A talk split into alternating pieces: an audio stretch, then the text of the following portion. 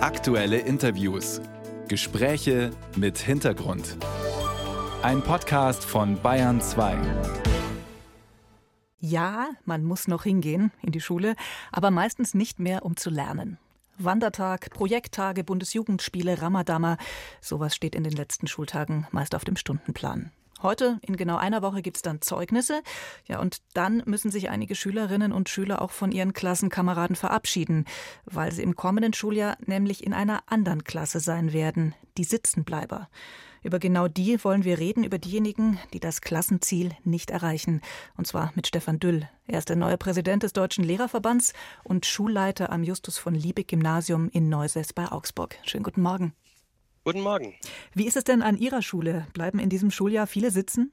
Es bleiben einige sitzen, aber es ist äh, genauso wie die letzten Jahre letztlich auch. Es ist die gleiche Zahl im Großen und Ganzen. Mhm. Natürlich variiert es ein bisschen rauf, ein bisschen runter, aber das hängt auch von so Dingen ab, wie weit jemand mit Corona zum Beispiel noch weitergeschickt worden ist, weil man nicht sicher sagen konnte, dass er selber es zu verantworten hat, dass er das Jahrgangsstufenziel nicht erreicht hat. Aber insgesamt sind die Zahlen im üblichen Rahmen. Das heißt, es sind im Durchschnitt dann ein bis zwei pro Klasse oder? Was heißt im üblichen Rahmen? Es gibt Klassen, wo gar niemand durchfällt, wo alle das Klassenziel erreicht haben. Dann habe ich welche, wo dann durchaus mal zwei drin sind. Es gibt auch mal eine Klasse mit drei, aber dafür habe ich ja den anderen Klassen mit null oder mit einem. Was sind denn die Gründe dafür, dass Kinder das Klassenziel nicht erreichen? Einen Grund haben Sie gerade schon angesprochen, die Corona-Pandemie und die Folgen. Aber ansonsten, was sind da die klassischen Gründe? Naja, das eine ist beispielsweise, dass sie für die jeweilige Schulart nicht äh, den nötigen Biss mitbringen, ich sage es mal so. Bei Realschule beispielsweise muss ich ja durchaus auch mich hinsetzen und äh, lernen und Aufgaben erledigen. Und wenn ich da nicht so der Typ dafür bin und wenn ich nicht so gerne pauke, dann habe ich da durchaus schon meine Schwierigkeiten. Am Gymnasium verstärkt sich dieses dann, sage ich mal, da muss ich noch mehr pauken, mich noch mehr hinhocken, habe auch eine große Fächervielfalt. Und die Progression im Vorwärtsschreiten mit den Lerninhalten ist äh, noch etwas stärker und größer als jetzt an der Realschule.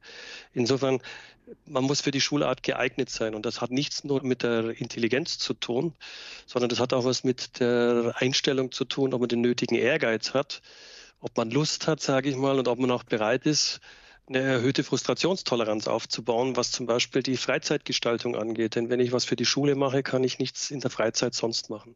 Jetzt äh, heißt es ja immer sitzen bleiben, ach, nicht so schlimm, drehst halt eine Ehrenrunde. Aber ist ja vielleicht nicht so einfach. Also was bedeutet sitzen bleiben denn tatsächlich für die betroffenen Kinder? Es ist nicht spaßig, es ist ein Misserfolg, ganz klar, aber im Leben ist es halt mitunter so, dass ich Misserfolge habe, die kann ich auch im privaten Bereich haben und dann muss ich halt auch eine gewisse Frustrationstoleranz dadurch entwickeln. Das ist nicht unbedingt schön. Auf der anderen Seite ist es dann nach einiger Zeit auch wieder, ja, wie soll ich sagen, gegessen. Sprich, jetzt in dem Fall kommen sechs Wochen Sommerferien. Also die wenigsten leiden darunter dann die ganzen Sommerferien hindurch. Das Thema ist irgendwann durch, sage ich mal. Und zwar, sage ich mal, binnen ein bis zwei Wochen. Und dann geht man in die neue Klasse im September rein und hat eine, denke ich, noch einmal eine gute Chance, darauf aufbauen, das besser zu machen. Das heißt, Sie als Präsident des Deutschen Lehrerverbands würden auch sagen, ja, sitzen bleiben prinzipiell ist sinnvoll, auch aus pädagogischer Sicht. Es ist grundsätzlich sinnvoll, aber wir haben auch Fälle, wo wir klipp und klar zum Ergebnis kommen, es wäre besser, die Schulart zu wechseln. Also ich spreche natürlich jetzt hier zum Beispiel als Schulleiter eines Gymnasiums, aber das gibt es auch an den Realschulen.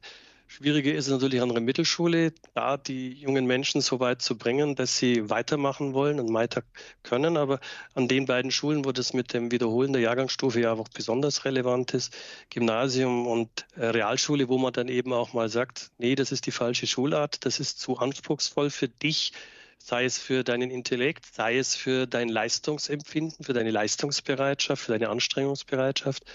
Mm, da wird dann, wie es so schön heißt, schön ist gut, abgeschult. Und äh, manchmal wiederholen diese Kinder aber an der Schulart entgegen dem Ratschlag der Lehrerkonferenz. Und das ist in den allermeisten Fällen dann so, dass es nicht klappt. Mhm, jetzt haben wir viel über Durchfallen gesprochen. Gibt es eigentlich eine Jahrgangsstufe, in der besonders viele Kinder durchfallen? Das ist wiederum ein bisschen schulartabhängig, sage ich einmal. Aber bei, wenn ich jetzt wieder das Gymnasium nehme, da ist es zum Beispiel so, sechste Klasse kommt die zweite Fremdsprache. Das heißt, am Ende oder im Verlauf der sechsten Jahrgangsstufe müssen die Kinder eine weitere Baustelle bewältigen, ein weiteres Fach, das progressiv voranschreitet. wo ständig Neues dazukommt, Grammatik, Wortschatz, Satzbau. Das ist schon anspruchsvoll. Und das ist schon die erste Stelle, wo man merkt, hat das Kind den Biss, sich da durchzukämpfen auch. Manchen fällt es ja ganz leicht, anderen wiederum nicht. Manche sagen ja, das Durchfallen, das demotiviert die Kinder eher oder kann sie im Extremfall sogar traumatisieren. Jetzt gibt es ja andere Länder, die es anders machen. In den USA beispielsweise, mhm. da kann man mhm. gar nicht sitzen bleiben, sondern wenn man da schlechte Noten hat, dann geht es ins Sommercamp. Wäre das denn vielleicht auch eine Möglichkeit? Im Sommercamp sehe ich sehr problematisch. Also wir haben zum einen ja die Kinder, die eigentlich an ihre Leistungsgrenze gegangen sind. Die haben sich wirklich angestrengt und haben wirklich das geleistet, was sie packen können.